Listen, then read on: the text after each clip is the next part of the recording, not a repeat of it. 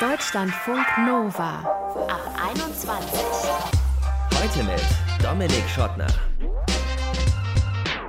Schön, dass ihr dabei seid. Versuche ja jeden Tag Zeitung zu lesen. Ne? Morgens, egal wie müde ich bin, mit halbwegs ausgeruhten Nachrichten vom Vortag das Gehirn ein bisschen in Schwung bringen. Manchmal so ein kleines Sudoku dann noch machen. Da komme ich äh, gehirnmäßig so ein bisschen auf Trab. Und das ist gar nicht so anders als vor der Pandemie, weil sich auch in meinem Leben jedenfalls nichts radikal verändert hat. Doch, eine Sache. Mein Gehirn ist trotz dieser Aktivitäten irgendwie so ein bisschen Matsche. Kennt er vielleicht. Ne? Wir wollen jetzt mal schauen in diesem Ab 21 Podcast, wie man es schaffen kann, dass das Hirn keine Matsche ist, wie man das Hirn ein bisschen auf Trab bringen kann. Dazu sprechen wir unter anderem mit einer Frau, die sich mit dem Gehirn so ein bisschen freizeitmäßig auseinandersetzt. Zoe nämlich, Doktorandin aus Karlsruhe, auch Grünenpolitikerin dort. Die wird uns erklären, was sie macht, um die grauen Zellen so ein bisschen zum Laufen zu bringen. Los geht's aber mit einer anderen Doktorandin, nämlich Caroline aus Jena, die eigentlich nie so richtig Fan von Puzzle war. Dann hat sie aber beim Einkaufen eins gesehen für einen knappen Fünfer und sich später gedacht so, hm, warum eigentlich nicht? Wie ihr das hilft, darüber möchte ich jetzt mit ihr sprechen. Hi Caroline. Hallo. An was für einem Puzzle sitzt du gerade? Tatsächlich sitze ich gerade neben einem Puzzle, das ich so ein bisschen aus Nervosität gerade schon angepuzzelt habe. Das ist so ein ziemlich kitschiges 500 Teile Bergpanorama-Puzzle, was ich noch aus dem Keller gegraben habe. Aber ja, also das taugt's auch. Ja. Und es fehlen Teile, das ist ein bisschen blöd. Oh, oh, das würde mich wahnsinnig machen. da würde ich durchdrehen. Ah, ach, Egal. naja, bisschen Verlust ist immer, ne? was war das erste Ja. Puzzle, mit dem du angefangen hast? Das allererste jetzt oder das Na, nicht äh, in, der deinem Pandemie? Leben, sondern in der Pandemie. Ich will nicht das. Drei-Teile-Puzzle aus der Ja, das, ich Kindheit glaube, das allererste, es waren so 24 Teile und Ja. die fand ich schon damals doof eigentlich. Ja, und jetzt das allererste war tatsächlich, das war so ein ähm, 500-Teile-Puzzle, wie du auch schon gesagt hast, im Discounter bin ich dran vorbeigegangen. Hab's nicht mitgenommen, weil das ein bisschen blöd war vom Motiv her, weil da so viel Schwarz und Weiß einfach nur war. Und dann sind so zwei Karotten drauf. Und dann war ich zu Hause und dachte, boah, irgendwie juckt's mich doch in den Fingern. Und dann bin ich sofort eigentlich wieder hingefahren zum Supermarkt und habe es mir dann doch gekauft. So, und dann habe ich angefangen, damit zu puzzeln. Und wie lange hast du gebraucht? Ähm, schon länger, schon länger, ein paar Tage, so zwei, drei Tage ungefähr. Hm, Mhm. Was weil gibt dir es das denn so dann? war. Ja. Ähm, das ist eine gute Frage. Also, da ich ja mit meiner Doktorarbeit beschäftigt bin, bin ich viel mit dem Gehirn beschäftigt und viel auch, also ich puzzle da ja auch Teile zusammen. Allerdings muss ich mir sozusagen die Teile selbst zusammenschneiden so und beim Mhm. Puzzle sind die Teile schon fertig. Und ich finde es unglaublich entspannend, wenn man einfach nur mm, so Teil an Teil reiht und einfach nur stupide guckt, ob ein Teil passt und ein bisschen vergleicht. Und ich komme unglaublich in den Flow. Also ich komme unglaublich in so einen Tunnel, in dem ich seit der Kindheit eigentlich nicht mehr war. Cool. Also irgendwann habe ich mir wirklich gedacht, boah, ich hätte gern mal wieder so ein, ja, so ein Spielerlebnis oder so ein Erlebnis, dass ich einfach mal eintauche irgendwo. Das Mhm. hatte ich ganz, ganz lange nicht und das habe ich beim Puzzeln, komischerweise. Machst du noch irgendwas äh, nebenbei? Also hörst du irgendwie Musik, Podcasts oder Mm, läuft ja, der Fernseher, doch, wenn du noch einen manchmal hast? schon. Ja, also Podcasts höre ich ganz gerne, Radio, ähm, genau, aber manchmal auch nichts und höre einfach meinen Gedanken zu. Ja. So. Wohnst du in der WG oder wohnst du alleine oder mit Ich wohne alleine. Ich Okay. wohne alleine. Hm. Das heißt, ähm, äh, da kann dich Ja. auch niemand ablenken äh, davon. Nee, genau. Mich kann niemand ablenken. Ich kann es einfach auf dem Boden liegen lassen, so und das nimmt unglaublich viel Platz weg, diese ganzen Teile, aber das stört dann auch keinen. Also das ist ganz entspannt. Ja. Ja. Ich habe mal ähm, so eine Reportage gesehen im, im Fernsehen über jemand, der so ein, ähm, ich weiß nicht, 35.000 Teile Puzzle oder irgendwie sowas macht. Ähm, dann ist ja da das Ziel, dass man es macht und auf so eine Platte klebt, damit man sich das auch an die Wand hängen Oh. kann. Oh, Machst du das auch Gott. oder machst du es Nee, wieder kaputt nee, hinterher? Nee. Um Gottes Willen. Also das ist, ich sag, äh, also ich finde es unglaublich kitschig. Ich finde es schrecklich, wenn man sich das auf eine Platte klebt. Ich, das geht gar nicht. Warum? Ähm, weil also es sieht hässlich aus. da hole ich mir lieber einen Kunstdruck oder so. Also nee, das kommt mir nicht, nicht in die Wohnung, auch wenn die Motive teilweise ganz schön sind. Aber ich sag immer, das ist ein bisschen so wie die japanische Kirschblüte. Also man, puzzelt das, hat Spaß dran und dann geht es wieder kaputt, weil man den Platz braucht und das nächste Puzzle puzzeln will. Aber das macht mir dann auch nichts. Mhm. Also das ist dann schon okay.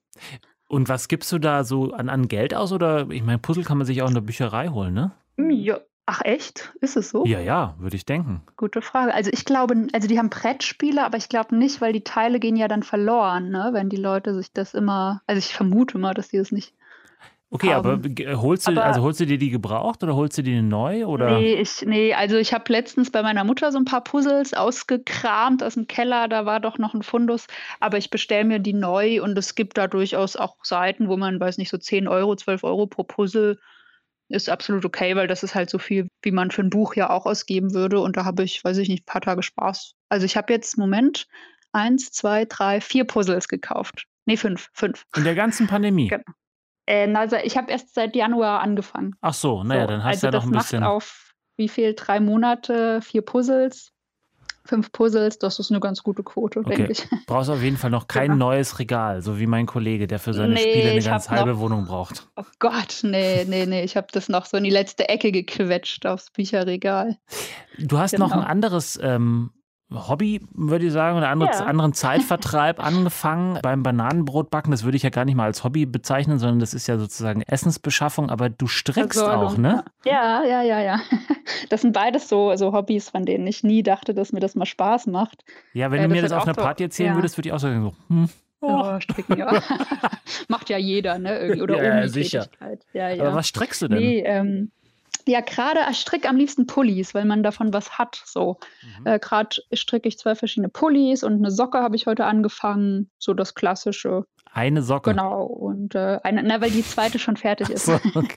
Also du kannst ja nicht zwei gleichzeitig stricken. Ist klar, ja. Okay. Das ist ein bisschen schwer, genau. Und das war halt auch so ein Hobby, das hat eine Freundin mir gezeigt. Und ich habe gesagt, boah, stricken voll altbacken. Ich mag die Muster eigentlich nicht so. Und am nächsten Tag hat es mich dann auch gejuckt und ich dachte, boah, beim Serie gucken, abends so ein bisschen die Finger beschäftigen, weil sonst scroll ich immer so durch Instagram durch beim Mhm. Serie gucken und jetzt stricke ich halt, das ist dann ein bisschen effektiver und ich hätte nie gedacht, dass es so süchtig macht. Also ich liege teilweise im Bett abends und stricke dann noch so die Muster nach oder denke mir dann aus, wie ich das jetzt machen könnte oder so. Also es, es Du macht trainierst. Spaß. Also, ja, ich, also es ist so, das geht so ins Gehirn rein. Ich weiß nicht, ob man das, was man das, wenn man, wenn man schwimmen war oder so, dann schwimmt man abends noch im Kopf so, ne, das wirkt so nach. Ja. Und genauso die, wenn man die Maschen immer aufnimmt, dann wollen die Finger noch diese Bewegung weitermachen.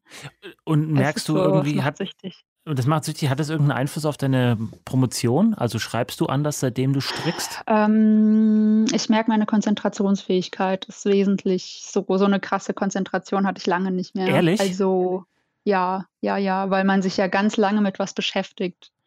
Irgendwie, man kommt auch zur Ruhe, also die Gedanken ordnen sich, weil es nicht so anspruchsvoll ist. Und ich denke mir manchmal auch beim Puzzeln oder Stricken, boah, mein Text ist wie so ein Textgewebe oder wie so ein Puzzle, den ich zusammensetze. Also man findet da viele Ähnlichkeiten und sortiert sich total Mhm. innerlich. Ah, spannend. Ähm, wü- wüsste ich gerne, ob es da, ähm, gibt es hundertprozentig Studien auch schon dazu aus der Psychologie, die da irgendeinen Zusammenhang Ja. bestimmt herstellen Ja, können? oder äh, vielleicht gerade dazu, also Text heißt ja auch Text, das kommt von Gewebe, ne? Also das ist schon ganz cool, das zu erkennen, so dann auch. Aber ist nicht Gegenstand deiner Dissertation. Nee, leider nicht. Nee, leider nicht. Vielleicht die nächste oder die Habilitationsschrift dann. Ja, ja, das kann gut sein, ja. Ja, wie ich über Puzzle zur Professora wurde. genau, genau, so meine Memoiren. Ja. Oh ähm, irgendwann, nehmen wir an, wird diese Pandemie vorbei sein. Glaubst du, Mhm. Stricken und Puzzle werden bleiben in deinem Leben? Tja, gute Frage. Also ich habe so die Neigung, dass ich Hobbys dann auch sehr schnell wieder ablege, weil die dann nach ein paar Monaten langweilig werden. Hm, bist nicht allein? Ähm, Glaube ich. Ja, nee, ich weiß es nicht. Ich weiß es nicht. Kann sein, dass ich es behalte, kann sein, dass es, dass es weitergeht. Also es ist Oder sie vielleicht. du musst sie bei deiner schon. Mutter äh, im Keller wieder einordnen, die Puzzle. Ja, ja, genau, die freut sich. Die hat sich gefreut, dass die jetzt mal benutzt werden, die Puzzle. Also Hm. dass die jemand rausholt. Ja klar, dass da auf jeden Fall wieder Platz ist, für was auch immer sie Ja, jetzt da na unten ja. reinpacken will. Naja, so viel sind drei Puzzle ja auch nicht, ne? Das also ist rar. Vom Was ist, Platz her. Und welches, Ja. also gibt es irgendein Puzzle, was du dir jetzt ähm, so als Challenge vorgenommen hast, was irgendwie, ah, von den 500 nee, zu den 3000 also, Zeichen? Nee, tatsächlich mag ich es nicht mit Challenges zu setzen bei so Freizeitsachen. Also ich puzzle eigentlich am liebsten 500 Teile, 1000 Teile mal, aber äh, ich will da keinen Druck oder so reinkriegen, weil ich das doof finde. Das habe ich im, im Beruf genug so mit der Promotion, ja. Caroline Will. Sie ist Doktorandin der Literaturwissenschaft, ist in Jena zu Hause und äh, ist inzwischen leidenschaftliche Puzzlerin. Ob es die Pandemie überdauert, mal schauen. Vielen Dank, Caroline. Ja, vielen herzlichen Dank für die Einladung. Deutschlandfunk Nova. So ein monatelanger Lockdown, ne? Wahnsinnig ermüdend, auch kognitiv für die Birne. Wir haben schon gehört, eben wie Caroline damit umgeht, wie sie versucht fit zu bleiben im Kopf, nämlich mit Stricken einerseits und andererseits mit Puzzeln. Und das ist auch wichtig, weil unser Gehirn läuft Gefahr, nicht mehr so leistungsfähig zu sein, wenn wir es nicht ständig fordern. Und dabei geht es gar nicht so darum, jetzt Knobelaufgaben zu lösen oder ähnliches, sondern viel wichtiger für ein fittes Gehirn seien eigentlich soziale Kontakte. Sag nicht ich, sondern sagt der Neurowissenschaftler Henning Beck. Also echte physische Kontakte und besonders die fehlen unserem Gehirn gerade ganz besonders. Die Art, wie wir denken, ist ja eigentlich nicht dafür ausgelegt, dass wir jetzt an Bildschirmen irgendwelche Seiten durchscrollen oder eigentlich auch nicht, dass wir irgendwelche Bücher lesen oder sowas, sondern letztendlich geht es darum, dass wir mit Menschen reden, zuhören, mit anderen was unternehmen. Diese ganze Interaktion, das ist die ganze Bandbreite des Denkens, was da drin steckt. Und das nehmen wir aus dem Leben jetzt so ein bisschen raus. Und dann sagt sich eben im Gehirn, okay, was ich da nicht so brauche kognitiv, aktiv, das wird dann auch so eingestellt. Gehirn, Hängematte. Es tut nur, was es eben tun muss und aktuell ist da auf der sozialen Ebene nicht allzu viel und das tut aber dem Gehirn nicht gut. Das Gehirn atrophiert dann tatsächlich so ein bisschen. So wie ein Muskel, der, der verschwindet, wenn du jetzt ein gebrochenes Bein hast, geht unser Gehirn auch so ein bisschen ein. Es atrophiert, können wir uns mal merken. Mein Gehirn ist atrophiert nicht breiig. Die Frage ist, was kann man dagegen tun, wenn man sich also eigentlich mit niemandem treffen soll, weder drin noch draußen so richtig, braucht man Alternativen. Man sollte sich so Rituale setzen, so einen Rhythmus finden, der einem so eine Struktur gibt, weil das verhindert dieses Problem, dass man immer so auf Sicht und man, man muss immer so eins nach dem anderen wegspielen, was so reinkommt, dieses kurzfristige. Ähm, was auch helfen kann, sind Spiele, so ein bisschen Interaktion reinbringen. Was auch helfen kann, ist tatsächlich, dass man sich auf etwas mal konzentriert, Bücher lesen, sich sein Denken so ein bisschen verlangsamt, aber dafür vertieft. Und alle diese Dinge, die uns anstrengen, die so ein bisschen mühsam sind, wo man sich ein bisschen für überwinden muss, das ist das beste Training, was wir unserem Gehirn antun können. Also sich den Tag so gut es geht strukturieren, damit ganz klar ist, was wann passiert. Das hilft dem Hirn fit zu bleiben, hilft gegen die mentale Ermüdung. Und da dann äh, so ein festes Zoom-Date mit zwei, drei Freunden machen, meinetwegen, was weiß ich, Donnerstagabends, ja, denn äh, wenn man nicht in Person mit wem sprechen kann, dann sollte man besser telefonieren, statt irgendwie am Handy rumzudrücken, statt zu chatten, sagt Henning Beck. Und wenn ihr dann zoomt oder was auch immer macht, ähm, Videocall, dann vielleicht nicht nur miteinander reden oder ein Bier trinken oder was, ist auch gut, aber noch geiler ist ein Spiel spielen mit den anderen. Eines, das vielleicht so ein bisschen zum Nachdenken auffordert, kommunikativ ist. Gibt da eins, ähm, das heißt Codenames, das ist eigentlich ein Kartenspiel, kann man aber auch easy kostenlos online spielen. Macht mega Spaß, gerade in einer größeren Runde. Da wird diskutiert und man muss gleichzeitig ziemlich viel grübeln. Und diese Kombi tut unserem Gehirn ja gerade richtig, richtig gut. Deutschlandfunk Nova. Müde. So, so müde und Matsch im Hirn. Das ist der Zustand, den viele von uns ein Jahr in die Pandemie jetzt haben. Aus Anregungen von außen sind stark eingeschränkt, Kontakte stark eingeschränkt im besten Fall und die Gehirnaktivität stark runtergefahren bei einigen. Nicht bei allen, zum Beispiel nicht bei Zoe Meyer. Die promoviert gerade in Wirtschaftsingenieurwesen, kommt aus Karlsruhe, ist da für die Grünen sehr aktiv. Unter anderem ist sie Kandidatin für den Bundestag. Aber sie ist vor allem auch Neurologie-Fan und verschlingt tatsächlich lauter Fachbücher über das Gehirn als Hobby in ihrer Freizeit und sozusagen als Workout fürs Gehirn. Ob das klappt, das äh, kann sie uns jetzt selber sagen. Hallo Zoe. Hallo, ja, es klappt tatsächlich. so viel ja. kann ich schon mal ankündigen. Kleiner Spoiler gleich zu Beginn. Ähm, äh, was fasziniert dich denn so an dem Thema Gehirn? Ja, also auf das Thema bin ich äh, eigentlich erst auch durch eigene Betroffenheit aufmerksam geworden. Und zwar hatte ich äh, tatsächlich über mehrere Monate chronische Schmerzen, die ich nach einer Blasenentzündung hatte, die einfach nicht mehr weggegangen sind. Ähm, und dann habe ich mich angefangen damit zu beschäftigen, wie entstehen denn chronische Schmerzen. Und da war dann relativ schnell klar, okay, der Dreh- und Angelpunkt dafür ist das Gehirn. Und äh, es gibt relativ einfache Übungen, mit denen man äh, ja, Gehirnstrukturen auch neu bilden kann und umprogrammieren kann. Und tatsächlich bin ich mittlerweile auch komplett schmerzfrei, indem ich mit diesem Training angefangen habe. Und so bin ich darauf aufmerksam geworden und mittlerweile stehen bestimmt äh, ja, 15 oder 20 Bücher über Neurowissenschaften in meinem Schrank und ich habe da noch sehr viel weiteres gelernt, nicht nur die Schmerzforschung. Mhm. Und jetzt, äh, was tust du, ähm, um dein Gehirn fit zu halten in dieser Zeit? Ich habe schon gesagt, also promovieren tust du, aber das reicht dir ja offensichtlich nicht als Gehirnaktivität. Was, was machst du noch? Also Bücher lesen übers Gehirn oder gibt es da auch so spezielles Workout? Genau, also ich finde so eine ganz entscheidende Erkenntnis, wenn man sich mit dem Gehirn beschäftigt, ist die Neuroplastizität. Das heißt, unser Gehirn verändert sich immer bis ins hohe Alter. Mittlerweile weiß man, das Gehirn ist immer plastisch, also da verändert sich dauernd was. Mhm. Und da gibt es dann einige Erkenntnisse, die sich daraus nutzen lassen. Und das sind so ganz spannende Sachen, die wir jetzt auch auf die Corona-Zeit übertragen können. Also wir sind jetzt ja einfach immer weniger konfrontiert mit Reizen von außen. Unser Arbeitsalltag ist äh, ja irgendwie immer der gleiche oder es kommt nicht so viel Neues. Wir lernen kaum neue Leute kennen, sitzen meistens vor dem Laptop. Und wie schaffen wir es, unser Gehirn da weiterhin zu stimulieren? Und wie schaffst du das?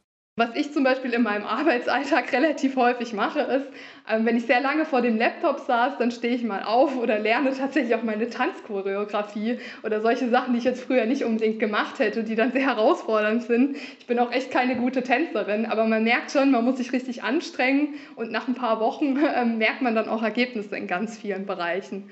Ähm, genau, also tanzen ganz konkret. Mhm, okay, ja. Be Bewegung mit ein bisschen ja, nicht nur stumpf Fahrradfahren jetzt zum Beispiel, sondern ähm, mit ein bisschen Koordination und Herausforderung an der Stelle. Aber auch Bewegung jeder Art ist unglaublich toll für das Gehirn. Ähm, einfach dadurch, dass das Gehirn dadurch besser mit Sauerstoff versorgt wird. Ähm, deswegen, ich gehe auch sehr regelmäßig joggen. Ähm, das mache ich auch sehr gerne oder Fahrradfahren tatsächlich. Mhm, okay. Hat dir das jetzt alles geholfen? Du hast ja jetzt sehr viel erzählt, auch was du schon weißt, so über das, über das Gehirn. Hat dir das geholfen bei der Bewältigung der Pandemie bis jetzt? Geht ja noch weiter, leider. Ja, also bis jetzt äh, kann ich zumindest sagen, ich, ich finde es irgendwie, es ist ein ganz schönes Hobby, es ist eine ganz schöne Ablenkung, sich immer mal wieder kleine Projekte zu setzen, wo man sagt, okay, ich lerne jetzt was Neues.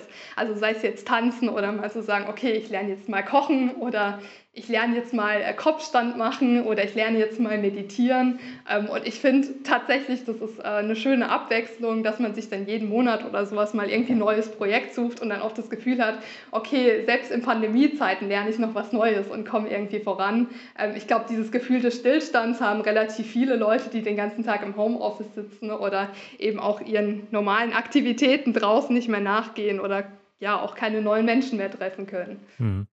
Das heißt, du hast Kopfstand gelernt oder wie? Ich habe tatsächlich einen Kopfstand gelernt. Ich kann jetzt einen Kopfstand. Das war auch mhm. mal so ein Projekt, das ich mir vorgenommen habe. Genau. Mhm.